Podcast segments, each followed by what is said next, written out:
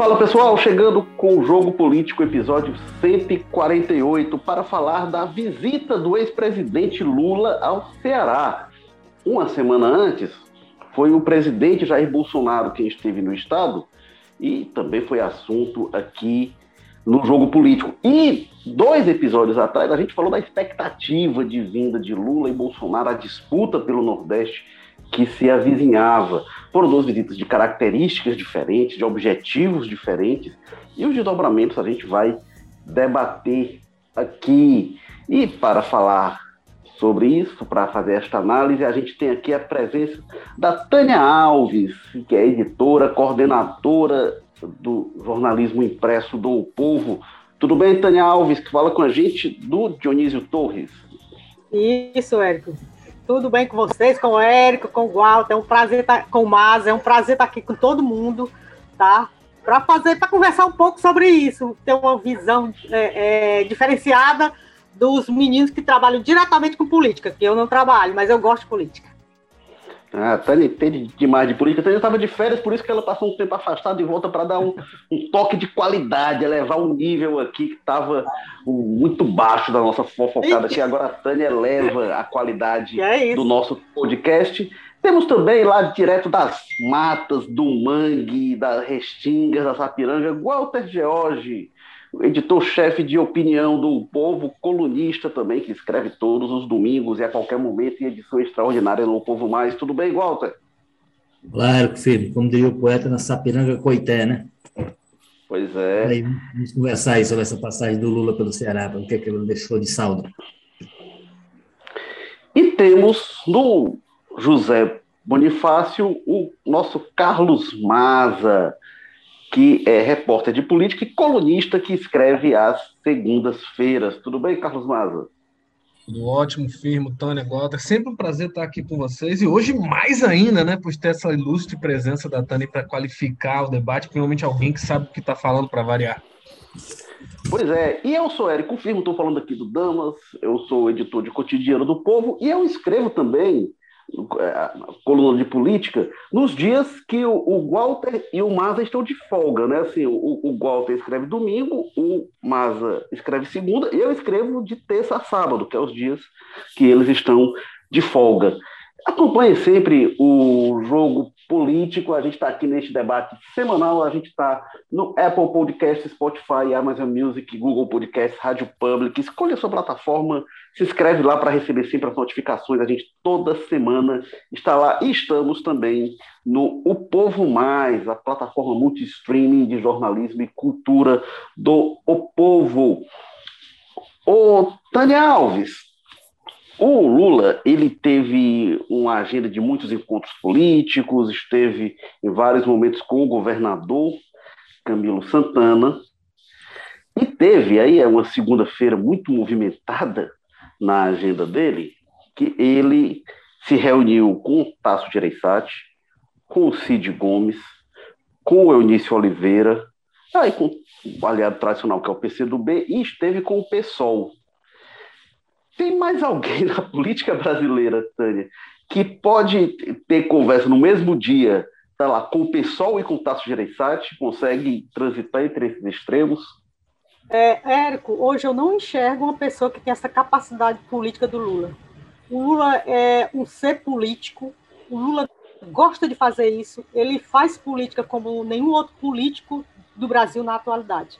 Ele consegue passar por cima de determinadas coisas de, em nome de um, um, projeto que ele tem, em nome de enxergar lá na frente, ele consegue falar com o Eunício Oliveira, é, mesmo sabendo que o Eunício Oliveira vai apoiar o capitão Wagner, que é aliado do Bolsonaro, ele consegue falar com o Tarso Gereissati, que já tinha uma certa, é, é, digamos assim, eles mantêm um certo diálogo ao longo dos tempos, apesar de, de, de, de um período eles terem se afastado por conta das críticas que o Tasso fazia ao PT, que é, é, na época em que o PT realmente estava muito ruim, e ele realmente criticava, mas como ele, ele tem, é, se, tem criticado muito o Bolsonaro, e sempre foi, desde a eleição, ele não, nunca foi, ele pode ter votado nele, mas ele nunca foi assim um, um, um apoio que você que elogiasse tudo, não foi.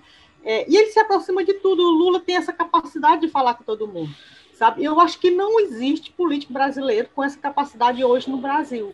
Sabe? É, é incrível. E ele vem para cá e consegue é, é, não encontrar o público, porque o público se resumiu ao, praticamente lá na reunião lá do PECEM, em que os artistas foram lá e fizeram aquela, aquelas gravações em que, em que se apresentaram para ele, que eu também não sei como é que as pessoas, durante um período tão grande, um monte de artista, ele fica lá, ele gosta realmente daquilo, sabe? É, é uma pessoa que gosta de fazer política e que, assim, e que gosta de conversar importante. E o Lula é, é, é, um período 500 dias, praticamente 500 dias preso, certo? É, é, saiu da cadeia, continua.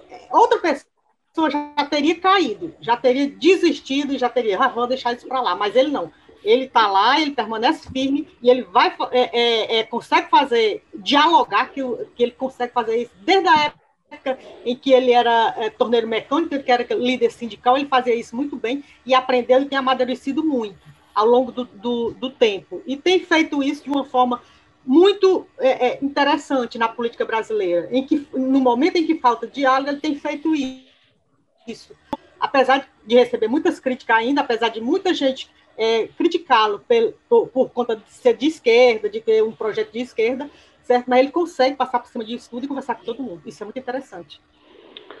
O... É, sobre isso que você falou, Tânia, tem uma coisa que eu queria recordar. Realmente, o Tasso, ele era uma pessoa do PSDB que tinha mais proximidade com o Lula. Ele chegou a ser cogitado para ser vice do Lula na eleição de 94. Isso antes do FHC despontar como nome, antes do Plano Real, o PSDB não tinha essa perspectiva. E aí chegou a ser firmado praticamente um acordo, mas depois ah, é, isso tudo foi atropelado. Também houve um acordo para o PT apoiar o Tasso no, no, no, Ceará, um acordo do PT local, que o PT nacional, que na época tinha um grupo mais à esquerda, é, é, impediu. Então foi. É, é, existe realmente essa relação. E aí, quando o Lula toma posse, foi até famoso o episódio. O Tasso foi um dia numa sessão de cinema lá no Palácio da Alvorada mas depois, realmente, o, o Tasso começou a fazer muitas críticas em função das denúncias, e mesmo antes, viu? Estava recuperando. O Tasso ele começou a reclamar que, que, que, o PT, segundo ele, tinha indicado muita gente sem qualificação para muitos cargos e dizia que aquilo era uma porta aberta para a corrupção.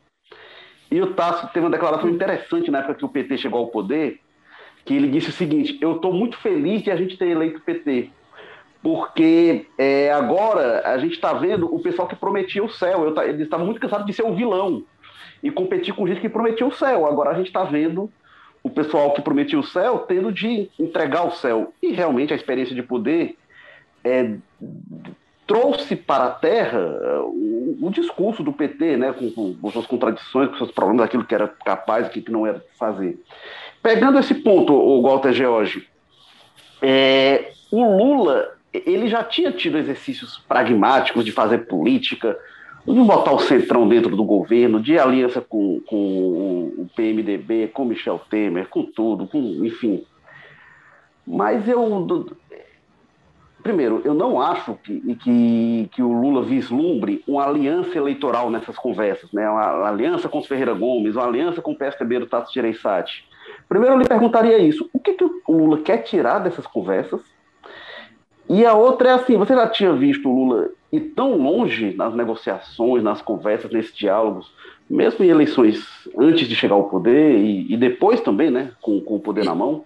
Ele até tem falado sobre isso, dizendo, por exemplo, que não vai repetir o Linha Paz e Amor. Aquela, aquela movimentação dele de 2002 foi amplíssima, né? E ali foi mais surpreendente, né? Porque hoje a gente tem referência do que aconteceu a partir de 2002, mas até então nós tínhamos ali sim, ainda naquele momento, um candidato que era, era visto só no campo da esquerda mesmo, não era nem do centro para a esquerda, não tinha diálogo com o centro.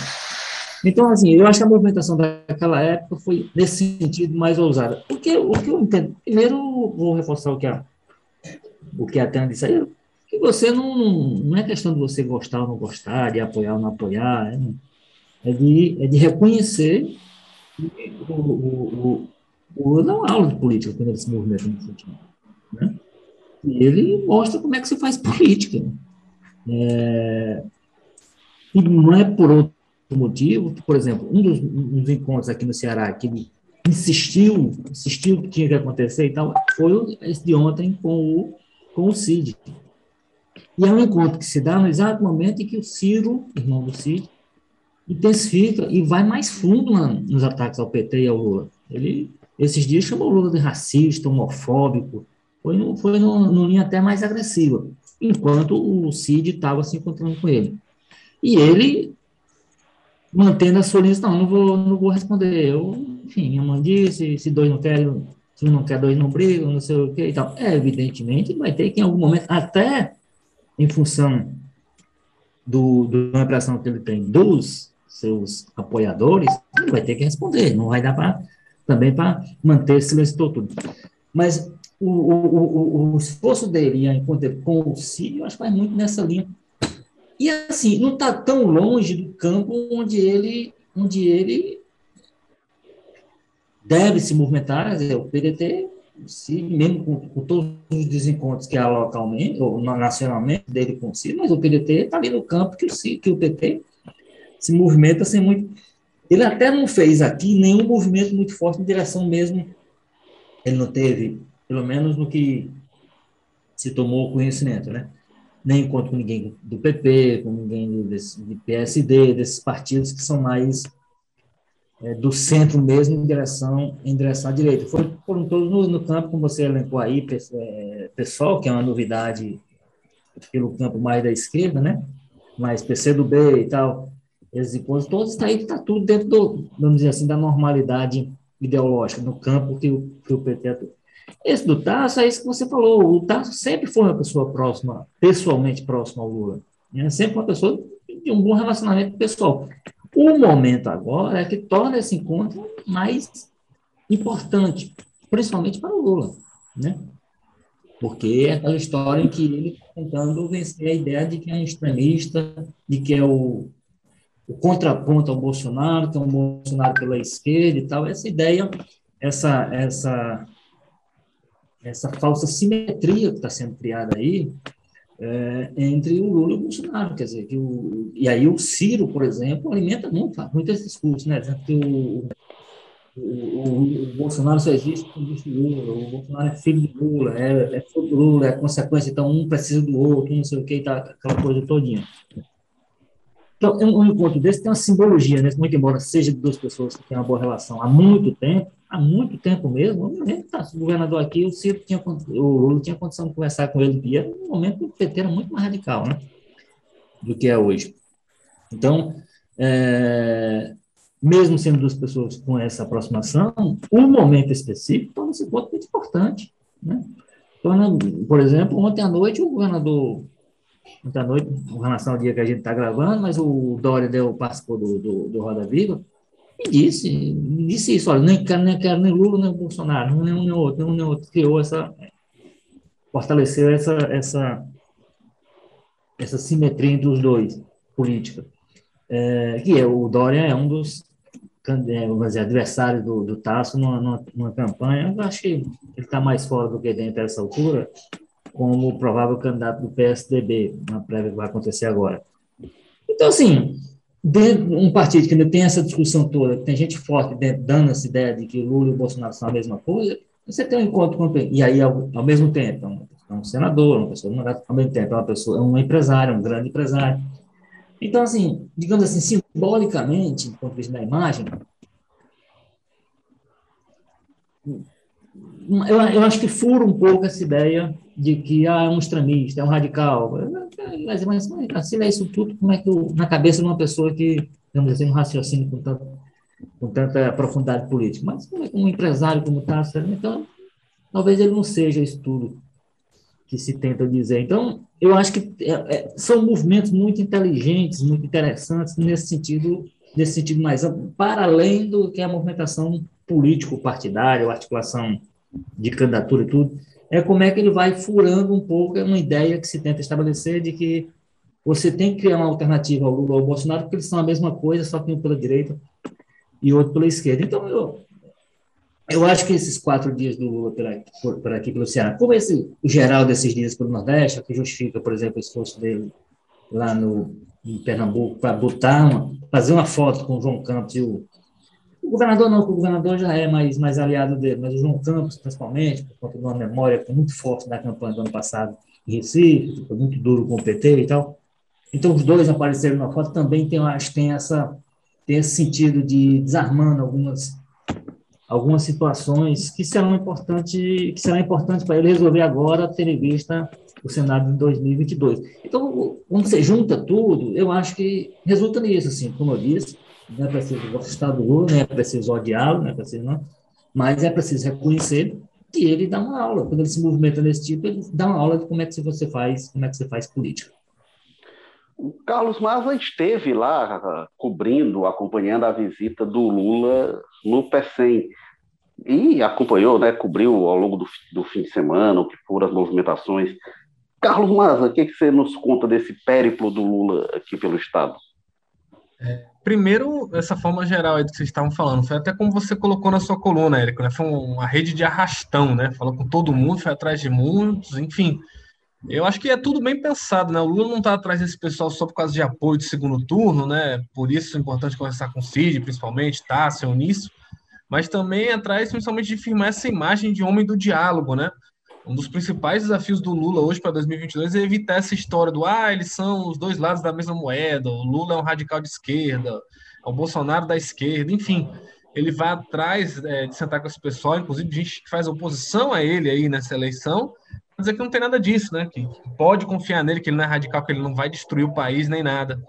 Agora, na questão local, a gente teve umas definições muito importantes, né? Acho que o Camilo, principalmente, foi dormir tranquilo na terça-feira. Não tivesse aparecido esse escândalo aí dessas imagens do José Sato lá em Jericoacoara, teria dormido mais tranquilo. Mas eu tenho certeza que ele estava muito, muito bem, né? Depois que o Lula embarcou ali para o Rio Grande do Norte na terça-feira.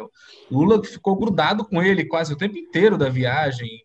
Ele recebeu elogios do ex-presidente de cima a baixo, ouviu dele que ele já está com cara de senador, enfim, foi paparicado, né? adulado pelo Lula na viagem toda e conseguiu avançar no sentido de pacificação da aliança entre o PT e o PDT aqui no Ceará, o que é importante para o Camilo. Né? Nessa reunião entre o Cid e o Lula, o Cid disse da intenção de manter essa aliança aqui e o Lula respondeu dizendo que ele não seria obstáculo, né? deu a entender que essa decisão vai ser local mesmo, é que o PT do Ceará que vai decidir, que essa questão nacional da candidatura do PT à presidência não vai atrapalhar isso, como vem querendo o deputado Zé Ayrton, né, Cirilo, meio isolado no PT naquela tese da candidatura própria, enfim, ainda que o Ciro esteja nessa rota de ataque cada vez mais duro contra o PT, parece que o, essa visita do Lula acalmou muitos anos para deixar claro que, olha, a questão local do Ceará diz respeito a vocês aqui do Ceará. E nesse, nesse sentido, a gente sabe que quem fala mais alto que todo mundo, quem tem o um cargo maior, é o Camilo Santana. Então ele já conduz o processo muito livremente. Quem era contra né, essa questão de manter a aliança com o PDT geralmente argumentava: não, mas a gente tem que ter um palanque forte para o Lula, o Ciro está batendo na gente, não pode abrir mão de ter um palanque e tudo mais, mas se o próprio Lula diz que não se incomoda, ué, quem que vai reclamar, né? Então já deixa muito mais tranquilo esse processo para o Camilo Santana. Ah, pois é, uma coisa, ô, Tânia, que eu senti da visita é que o Lula confirma que no Ceará a condução do PT vai ser aqui o Camilo Del. O Camilo tinha aquela questão da divergência palanque do Lula e tal, como o, o disse, colocou que não vai ser obstáculo, e acho que realmente a postura do Lula é de, é de ungir o Camilo e dizer, ó, vai lá, toque, decide o que você decidir, para a gente tá bom. Acho que o Camilo realmente sai fortalecido, né, dessa visita. Total, Érico. É, é, é, um governador leve, é um governador que tem uma boa aprovação, é um governador que recebe elogio de muita gente, não é só de, do, do lado, não é só do PDT, do PT, ele recebe elogio de muita gente. Ele, é, o Camilo amadureceu muito durante esses oito anos. Quem viu o Camilo no início do governo dele e quem vê o Camilo agora é totalmente é uma pessoa totalmente diferente, sabe? Ele está mais maduro, ele está tá sabendo conduzir o governo dele. Ele é uma, uma, uma, pessoa que o cearense gosta da maneira dele, como ele faz, é firme às vezes, muito firme às vezes, sabe? É, é, durante é, é, é comparando o Cid, que é um, um, cara experiente no governo, e o Camilo, que é um, que é um cara que, que ganhou experiência durante esses oito anos eu acho que hoje em dia o Camilo, como governador, ele bate o Cid. Estava assim, de boa, ele bate o CID na questão da condução, bateu o CID na questão da condição da, da greve da política. Então, ele aprendeu muito e ele conseguiu é, é, trazer para o governo dele uma certa liderança do jeito dele, é, que não precisa, que não está brigando com os outros, que não vai, que não diz frase polêmica, você pode perguntar a, a, a, todas as perguntas do Camilo, ele nunca vai lhe dizer uma frase que vá para a manchete do jornal, mas assim, ele consegue ter uma certa maturidade. É, então, hoje a sucessão passa pelo Camilo, sim. A, a, questão do PT passa pelo Camilo. Camilo. O Carlos Maza falou do Zé Ayrton. Zé Ayrton, assim, como é que eu enxergo o Zé Ayrton hoje? Um pulsado. É, ele quer reviver uma coisa que não existe mais. Ele quer reviver aquele, a questão do Lula lá e o, e o Zé Ayrton cá, e isso não existe mais. Não existe mais no Brasil aquela, aquele contexto, aquela política. Então ele está totalmente ultrapassado. Hoje, quem conduz realmente é o Camilo. É o Camilo quem vai dar as, a, a, do jeito dele, da maneira dele, com a suavidade dele, mas é ele quem vai conduzir. O Walter, agora tem uma coisa que você falou que eu queria puxar aqui, né? Que, que você falou, acho que com razão, é que causou muito mais espanto aquele movimento do Lula em 2002. E é verdade. Agora ali, e é isso que eu destaco, o movimento foi de aproximação com o PL, né? Que é o Partido da Igreja Universal. Isso causou muita divergência. Mas era basicamente aquilo ali, né? Era PCdoB, aliados assim, né? E o José Alencar, um grande empresário como vice, aquilo ali tinha um simbolismo. Mas era um partido do que hoje a gente chama de, de centrão, né? O, o, PL, era o velho PL, que depois virou PR, depois voltou, enfim. É... E aí é que eu lhe pergunto, Walter, se, e aí depois, nas eleições seguintes, já foi é, é, é, a eleição da Dilma, né? Já foi aliança com o PMDB, enfim, Michel Temer. É, eu acho que aquele movimento talvez tenha causado mais espanto, mas esse não é ir mais longe, assim, pensar no entendimento tão aberto com o PSDB. Eu lembro, viu, Walter, quando eu, isso foi em, eu não sei se 2010 ou 2011, por ali, foi na eleição de 2012. É, lá no próprio prédio da Torre Iguatemi, a Luiziane Lins, é, é, aliás, não sei se foi no prédio, não, acho que foi na prefeitura. A Luiziane Lins recebeu o Tasso de Ereissati para o encontro. Foi na prefeitura. E foi uma enorme polêmica, né? Eu até lembro da época que eu, eu, eu defendi que, que a, a Luiziane, como prefeita, ela tinha papel de conversar ali. Não sei se ele estava no mandato de senador, estava sem mandato, mas enfim, um, um político. Estava sem mandato, né? É, olha, eu disse, ela tem, ela tem papel de, de institucionalmente receber. E aí o Lula, sem cargo nenhum, vai lá e eu não sei se causa a mesma polêmica que causou, a mesma comoção que causou.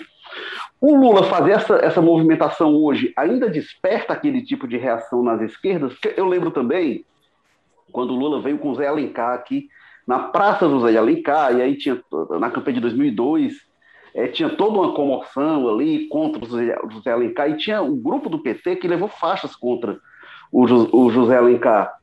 É, esse tipo de aproximação do, do, do, Lula com o Tasso, ele ainda é capaz de, de, causar comoção em alguns setores da esquerda?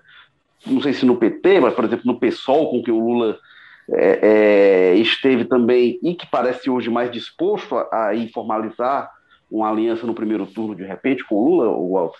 Eu acho que não, em função de uma coisa que é o, assim, o acerto da escolha. Né?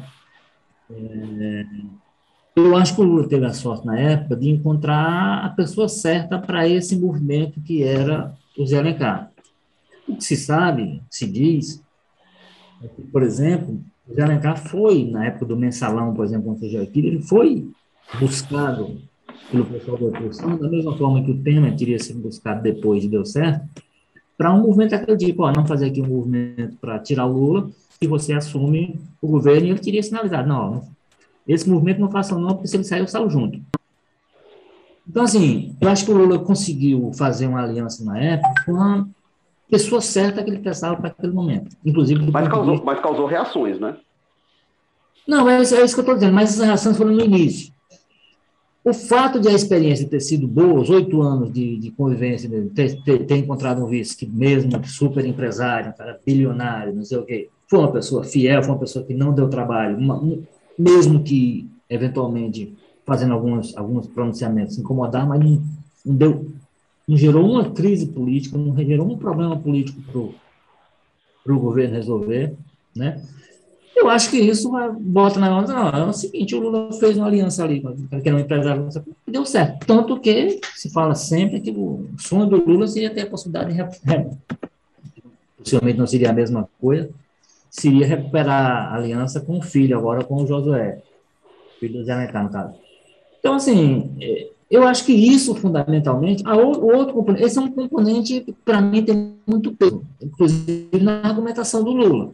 Então, e aí, se, se for fazer, falar isso com relação ao MDB, cai na cabeça. Ó, a, a, a, aliança com o MDB não quer que resultou. Resultou no Temer articulando a queda da Dilma.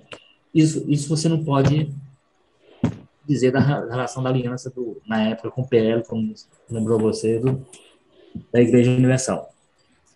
É, o outro componente que eu acho que eu acho que esse tem uma, o outro é o, é o, é o que já foi dito aí com relação ao contexto. O contexto mudou muito. Então, esse movimento hoje, você não tem um, um, uma normalidade, digamos assim, institucional, como você tinha em 2002. Você tinha uma tensão eleitoral, você tinha um medo que as pessoas ainda tinham de o que, é que representaria o PT no poder, aquela coisa toda, mas era uma coisa administrável. O que a gente tem hoje é o seguinte, a gente está hoje trabalhando para segurar a democracia. E essa discussão não existia em 2002. Então, Bom, qualquer é, momento... É, é pelo cenário do que uma coisa que o Carlos Mata colocou na matéria, não sei se é, se é, por esse cenário, como é a frase, Mata, que ele disse, que assim, qualquer coisa é melhor do que, é, do que isso é, aí. Não, é, qualquer um é melhor do que essa coisa, né? A coisa, no caso, é, o Bolsonaro. Não? Não resolve, embora. Ele disse, ele disse essa anomalia política que aconteceu em 2018, né? Mesmo que você tenha gente, aí, aí faz parte do jogo eu imagino, eleitoral a essa altura, você tem a gente no PSTB, como eu lembrei, o, o, o Dória dizendo, não, são a mesma coisa e tal, não quero nenhum nem outro, não quero nenhum nem outro tal. O discurso do, do Eduardo, outro pré-candidato do PSTB, que é Eduardo Leite, também nesse sentido, não, acho que nenhum dos dois interessa, são dois, dois lados, não, não, não tem então. Mas mesmo esse pessoal, se afunilar e ficar mesmo entre o Lula e o, e o Bolsonaro lá na frente, mesmo esse pessoal, por esse critério aí, é, vai tapando o nariz, como diria o outro, mas vai votar no Lula, porque sabe o que é que representaria, entende o que é que representaria mais quatro anos é, de Bolsonaro no governo, no poder. Porque tem uns quatro anos, quatro ainda não, uns dois anos e meio, né? Que ele já teve, mais um e meio para frente, que foi assim, de tensão, de problema, de você não conseguir explicar nada, de você ter um presidente que não, não focava nos problemas do país, que não foca no país, que quer resolver as coisas dele, quer falar para o pessoal dele, quer mobilizar. Então, assim, sabe que com, com o Lula não teria. O Lula, inclusive, facilita a vida que ele vai fazer a oposição. Né? O próprio comportamento que o PT teve quando foi apiado do poder pela, pelo mostra, a gente brigou, brigou, brigou, quando foi lá o Congresso e disse a decisão é essa, a Dilma pegou as coisas, pegou a redinha, botou debaixo do braço e foi embora. Então, o partido não foi fazer marola, né? Deixou o Temer tocar, foi fazer a oposição, foi fazer a crise, foi falar em golpe, o negócio todo, mas fez tudo isso dentro, dentro de um limite, digamos assim. E sabe que Bolsonaro não, é, não, tem sido isso. Bolsonaro não quer, não quer normalidade para o governo dele, portanto, não quer normalidade. Eu acho que esse contexto que o Bolsonaro, da novidade Bolsonaro, justifica que esses movimentos de agora sejam mais compreendidos do que aqueles de 2002. Acredito por ser novidade, por, eu acho que hoje, por conta disso também, as pessoas avaliam o que, é que, foram, o que, é que resultou naquela conversa com, com um grande empresário, com o PL, em termos de oito anos de tranquilidade, né? E, assim, tranquilidade no meio uma, uma turbulência, né? Você teve mensalão no meio. Então, você teve uma, uma condição criada que se alguém, se alguém tivesse disposto, fosse um, fosse um Michel Temer numa situação daquela, ele tinha mergulhado, claramente, como ele mergulhou depois com, a história lá do, do, do Petrolão.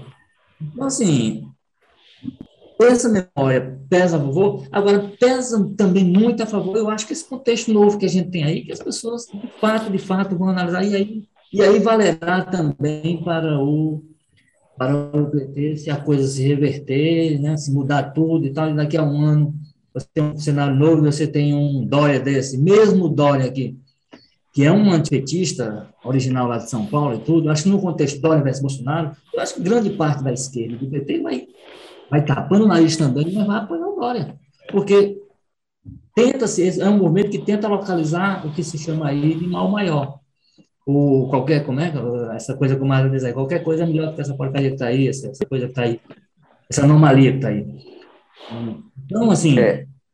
É, é, é, eu acho que esse contexto do fator Bolsonaro acaba tranquilizando mais essa, esse movimento, esses movimentos do Lula nessa perspectiva da reação, digamos assim, ideológica pela esquerda.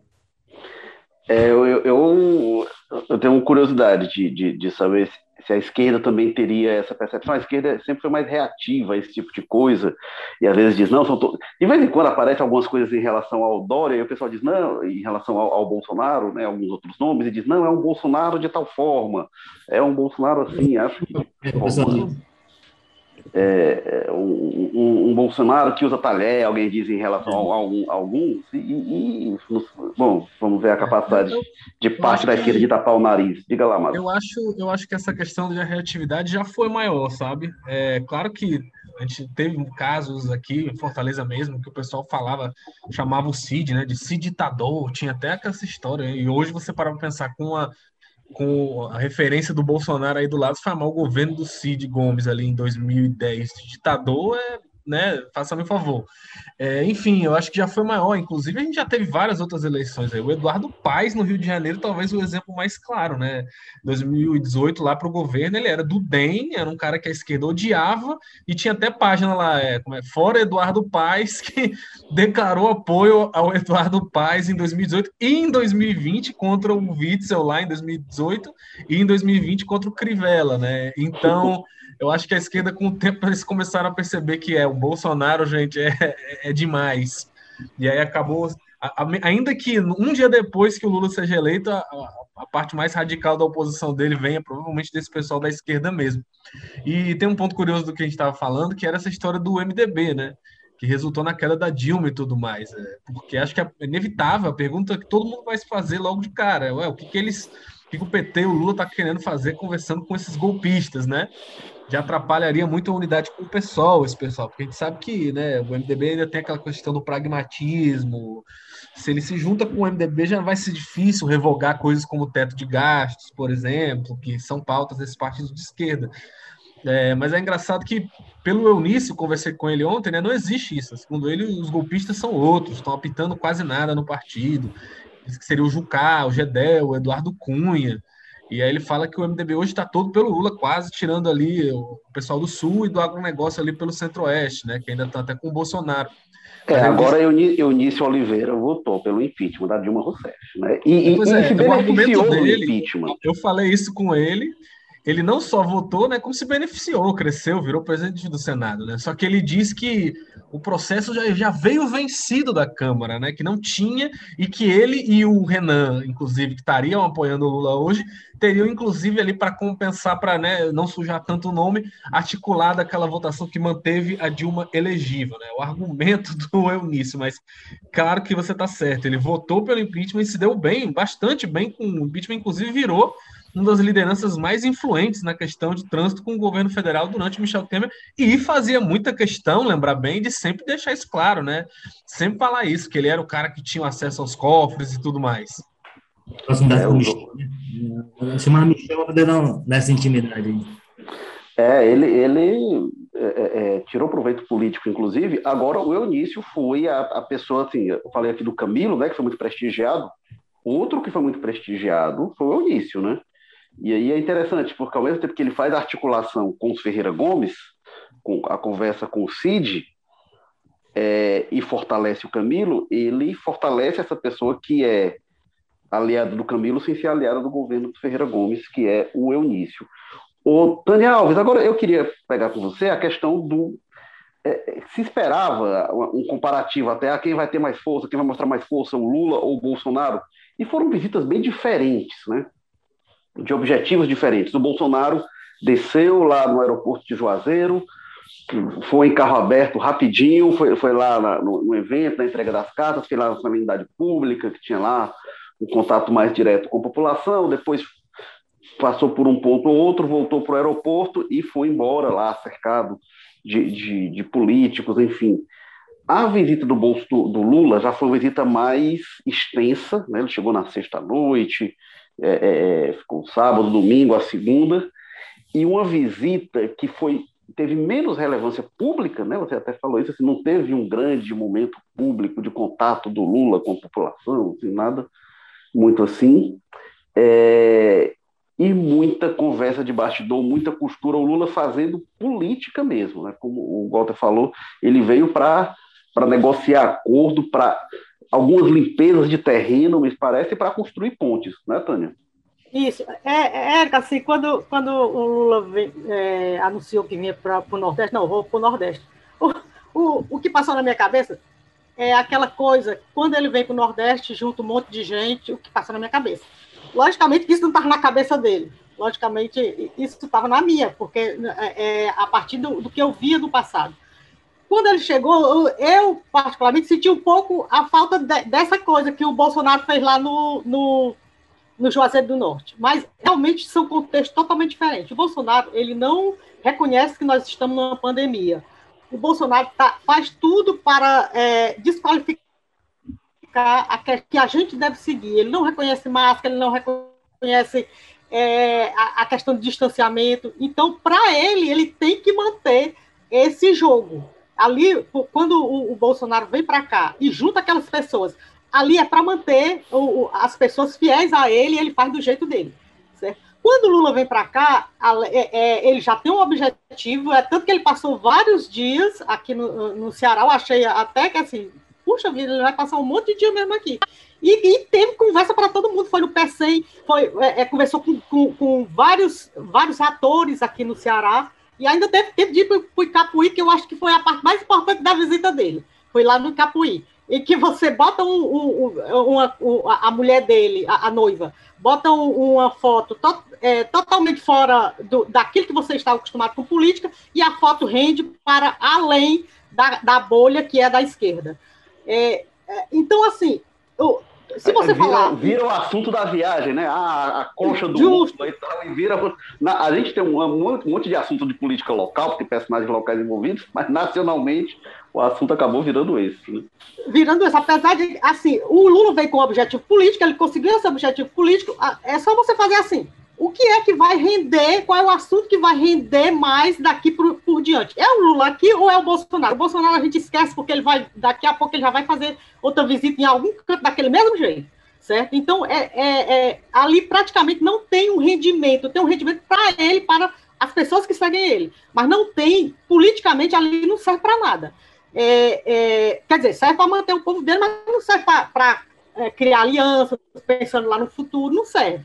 O Lula não, o Lula veio com o objetivo, é, é, conversou com as pessoas que ele achava que devia conversar, inclusive com o Cid, que foi a pessoa mais surpreendente, me surpreende mais do que o Tasso Gereissati, porque ali é, deve ter um embate muito grande entre os irmãos. É, o, o Ciro com certeza não gostou daquele ato do, do, do Cid, certo? Mas o Cid, com uma certa independência, vai lá, com certeza, brigar ali para dizer, não, não vai não, para tu ver, é, é, é, a briga entre os irmãos. O, o Ivo, o prefeito de Sobral, comentou também criticando o irmão no, no, no post. É, então, é, é, o, o, o, Lula vai para cá com o objetivo, conseguiu esse objetivo e ainda conseguiu outras coisas que foi a, a, a, fora da bolha, falar dele, falar da perna dele, falar da malhação dele, falar que ele tá novo, falar que ele tá que que ele tá lindo com uma mulher bonita, certo? É, numa lua que todo mundo, é, é, é, é ultimamente, as luas têm se tornado assunto jornalístico. Todas as vezes que tem uma lua azul, a gente fala na lua azul. Então, o Lula traz isso para ele, o, o, o, tira uma foto e bota e, e, e repercute assim enormemente, sabe? Então, eu acho muito proveitoso, bem mais proveitoso a visita do Lula aqui, que a gente vai continuar falando politicamente, do que a do Bolsonaro, que foi há pouco tempo que a gente já não lembra mais. Ô, ô, Tânia, é, é, Érico, é, e tem um componente aí, que é um componente que ele, que ele, passou a ser considerado no PT de forma diferente, e aí é sinal, lamentavelmente, dos tempos, o PT está tratando a segurança do Lula com muita, com muita seriedade. Está com muito cuidado com relação a isso. O ambiente é muito, infelizmente, é muito tenso, né? às vezes foge do, de algum controle. Então, o PT passou a se preocupar com uma coisa que ele não, não colocava na, nos cálculos desses tipos de, de, movimentação do Lula, tem, tem esse componente do, de dúvida nenhuma, do, do da pandemia e, e, o partido do próprio Lula querer ter diferente do Bolsonaro, ninguém de máscara, aglomerações e tal. Então, há isso. Mas, para além disso, a agenda do Lula foi mantida sob um segredo absoluto. Né? Foi tudo cumprido assim, porque dava para fazer, por exemplo, aquele evento com os artistas, dava para fazer no lugar de melhor acessibilidade, mais tranquilo e tudo, inclusive do ponto de vista do Face dentro do hotel. Então, é porque hoje o PT trata essa questão de segurança do Lula com, com um pouco mais de, de atenção do que normalmente costumava fazer, em função, infelizmente, do, é sinal dos tempos. No, no caso, sinal pior dos tempos. Bem lembrado. Ô, Carlos Mas, agora é, a Tânia falou aí da, que, que o que surpreendeu a ela foi a, a, a conversa com o Cid, eu concordo. E acho que foi escolhido o Ferreira Gomes mais adequado para ser essa porta e talvez o único que seria possível, né? Para ter essa conversa com o Lula. É, eu acho que a própria postura do Ivo Gomes aí em relação à a, a, a, reunião, né, entre eles já deixa, já dá um sinal disso, né? Quando ele falou lá, cuidado, aí, todo cuidado com a carteira é pouco, publicou, espero que ele esteja se referindo ao Lula, fazendo acusação ao Lula e não ao próprio irmão, né? É, e também o Ciro mesmo, que no sábado, enquanto o Lula estava lá visitando o PC com o Camilo, o Ciro publicou nas redes sociais uma provocação né, direta. Pegou uma frase que o Lula teria soltado, que é vou colocar o pobre no orçamento né, e o rico na, na como é que é? No, no, imposto de renda, né? E aí ele pegou e falou: ah, botou essa frase e falou: o que vocês acham que eu deveria fazer? Processar o Lula por roubar a frase, roubar a ideia, cara de pau, todas as anteriores. Ou seja, e aquele tweet não pareceu muito uma coisa, né? Aleatória. Ele sabia que foi no momento que o, o Lula estava cumprindo a agenda no estado dele, estava ocupando as manchetes aqui no Ceará. Então tem um componente de provocação e até de repercutir, querendo que isso repercutisse com o Lula de alguma forma. Então, vendo só a postura desses dois irmãos, que são os que estão mais ativos politicamente hoje, né? É, deu para ver que é o, o Lula, a entrada que ele tinha ali dentro do clã, né, que é extremamente importante até para manter essa relação com o Camilo, para manter uma possibilidade, de, pelo menos, de uma campanha um pouco mais cordial, de, de colaborar com esse discurso que ele quer aí, de ser o estadista, que está sentando para conversar, que não vem só para fazer motociata, fazer aglomeração e aparecer e tudo mais. Nesse sentido, o Cid foi a saída ali que ele teve e acabou dando tudo certo, né? As próprias declarações do Cid a respeito da reunião, apesar dele não ter feito muita muito alarde, né? Não publicou nas redes sociais como o Lula postou, coube até o Camilo, é, o Camilo que foi retweetar, né? Repostar as imagens do que o Lula postou. É, apesar dele não ter feito muito alarde, o Cid, das declarações dele, falou que foi uma reunião tranquila, boa, que os dois se mostraram preocupados com as ameaças aí do Bolsonaro, né? Falou da questão local que não, não representa ameaça o Lula ao projeto deles aqui no Ceará. Enfim, então eu acho que foi, foi bem acertada essa aposta do Lula e teve, inclusive, a repercussão da imprensa nacional do olha aí, ele está procurando até os adversários, no momento em que o Ciro está atacando muito e tudo mais. É, e comentando rapidamente uns pontos que vocês citaram, é, eu tive em dois momentos da agenda do Lula. Primeiro, lá na sexta-feira, assim que ele chegou, estava na porta da residência oficial do governador Camilo Santana, onde teve aquela janta lá entre ele, o Lula, deputados do PT e tudo. E olha, eu nunca vi uma comitiva de segurança tão grande assim. Eram muitos carros, o Lula totalmente isolado, polícia pra caramba, tudo fechado. Inclusive, olha só, é, o carro que entrou o Lula foi dentro da residência e ele só desceu lá dentro. Enquanto o carro que vinha com os deputados, o Guimarães, né, o Márcio lá de, de Sergipe, a Glaze, eles desceram fora da residência, já estava com a rua fechada, e foram andando. Ou seja, o Lula nem essa mini caminhada aí deixaram ele fazer. Ele foi escoltado e fechado o tempo inteiro. E lá no sábado, no PCM, também, muita segurança.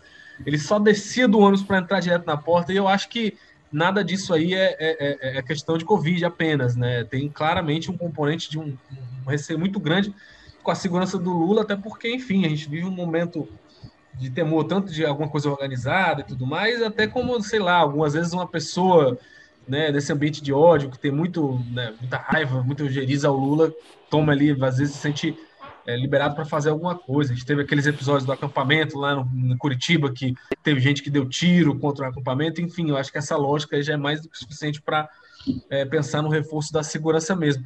E a outra coisa é que é o assunto da viagem, né? Esse Icapuí. Eu acho que o Lula tem alguma coisa especial aí por Icapuí, alguma paixão. Que algum dia alguém deve perguntar para ele se ele acha que é a praia mais bonita do Brasil, porque, enfim, né? Reza a lenda, e está até registrado naquela biografia do Zé Ayrton Cirilo, se eu não, se eu não me engano, né? Olha só, justamente está isolado hoje, né? Que o Lula foi lá para Icapuí nos anos 80, depois de perder a primeira eleição foi, presidencial dele. Descansando em Icapuí, isso é verdade, né? Exatamente, já teriam tido outras, eu acho que volta e meia, mais uma vez já circulou boatos, às vezes de repente, ó, oh, estão dizendo que o Lula está no Icapuí, aí a gente buscava os petistas, eles desmentiam, mas vai saber, vai que o Lula estava lá mesmo, né? Enfim, é, tem um carinho especial ali, principalmente pela praia de Picos, né? Onde a família do governador Camilo Santana tem uma casa lá. Pois é. Sobre o Cid Gomes, só uma coisa. O Cid, ele sempre foi uma pessoa de não recusar diálogo. Cid, ah, não vou conversar. Ele, inclusive, acho que em vários momentos ele sempre acreditou muito na capacidade de convencimento dele, mesmo quando não funcionava. Mas ele ia lá, a gente lembra daquele momento no acampamento do Cocó, que ele vai lá conversar com os manifestantes, desenha o projeto lá no chão, enfim. Mas, é, embora o último momento de contato dele com o PT foi quando ele foi o Ferreira Gomes, que foi manifestar apoio ao PT, ao Fernando Haddad no segundo turno de 2018 e terminou com a famosa frase: Lula está preso, babaca. Né? Mas é isso. Como você falou, o Ivo também demonstra. E foi num. É, você me dá até o gancho, o, o Carlos Mata, para falar do programa Jogo Político que vai ao ar é, no YouTube, no Facebook, no Twitter do, do, do, dos perfis do Povo, toda terça-feira, às 17h30, tem lá o Jogo Político também, que é podcast, tem um programa. Não é a mesma coisa, tá? Você que for ver no YouTube, no Facebook, não vai ver as nossas caras agora comentando. Não, aqui tem um podcast, tem um programa também. E tem um comentário que eu faço também todo dia na Rádio Povo CBN, que também é jogo político, mas no jogo político programa, há algumas semanas já, quando o Ivo Gomes foi lá, é, me chamou a atenção ali, porque o Ivo foi muito duro em relação ao Lula, em relação à corrupção, roubalheira e tal. E ali, para mim, ficou claro que não era uma questão do Ciro, de arrobo do Ciro, era uma questão do grupo familiar que tem essas posições de, de confrontação realmente é, em relação ao PT e ao Lula. Então fica aí o convite também. Tá? Do, do Ivo, por exemplo, que dentro desse componente, essa confusão, esse caldo confuso que se forma, lembrar que a vice dele é do PT, né? Quer dizer, é um partido que ele tem como aliado, mas tira esse tipo de esse tipo de ah, partido. Por que, que ele mantém esse partido como aliado se ele acha isso, assim, bate carteira e faz essas coisas, né? Mas para os Ferreira Gomes, o Ceará sempre foi um mundo à parte, né? Isso hoje é com o PT, mas... Não, era com o PMDB lá atrás, né? Que era o, o Ciro dizendo cobras e lagartos do PMDB nacional e aliados do Início Oliveira aqui, até que houve o, o encontro de contas, onde assim, né? O PT, o, P, o PMDB cearense entrou no balaio do PMDB nacional também. Mas este foi o jogo que, político. Acho que, só, só, só, concluindo, Érico, eu acho que é a diferença é que o PT local, o MDB local na época, é, obedecia a eles, né? Então resolve é isso, o problema. É. Resolve o problema. Este foi o Jogo Político, episódio 148. Olha aí, estamos quase no episódio 150. Em poucas semanas haveremos de chegar lá. E se você gostou, segue a gente. Se inscreve lá no Apple Podcasts, Spotify, Amazon Music, Google Podcasts e Rádio Public. Semanalmente a gente está aqui falando de política do Ceará, do Brasil e do mundo. E o jogo político que tem na estratégia digital Diego Viana, produção do Marcelo Teixeira Edição a Mariana Vieira, o editor de política é o João Marcelo Sena e diretores executivos de jornalismo são Ana Nadaf e Eric Guimarães. Obrigado mais uma vez, Tânia Alves. Se quiser fazer suas considerações finais, fique à vontade também antes de se despedir. É, é só agradecer, é, é sempre importante a gente participar, certo? É, ter essa voz feminina aqui entre vocês. É, é, no início, o Érico disse que todo mundo escrevia, e eu, ao invés de escrever, eu leio todo mundo, então eu sei de muita coisa também. Então, é, é só isso mesmo. Muito obrigado pelo convite. Walter George aí da Sapiranga, dá seu recado final aí, igual quiser arrematar também algum ponto que ficou em aberto, fica à vontade. Então, acho que, até a, acho que até a próxima, né? Certamente a gente não vai ter o Lula por aqui, né? O Bolsonaro nos próximos dias, ah, mas a política continuará atuando, até porque, né? Nós já estamos respirando 2022, se o Bolsonaro e a turma dele deixarem. É isso. Carlos Maza do José Bonifácio, o que, que você diz? Opa, valeu, pessoal. Sempre um prazer estar aqui com vocês. Valeu, gente. Eu sou Érico Firmo, falando aqui do Damas. E assim o Povo Mais da plataforma multi-streaming de jornalismo e cultura do povo. Você encontra em um só lugar notícias, reportagens especiais, documentários, séries, podcasts, livros, programas ao vivo e cursos. O Povo Mais, muito mais conteúdo, inclusive o jogo político está lá dentro e um monte de outros podcasts muito mais legais. Valeu, gente. Um abraço. Até a próxima. Tchau.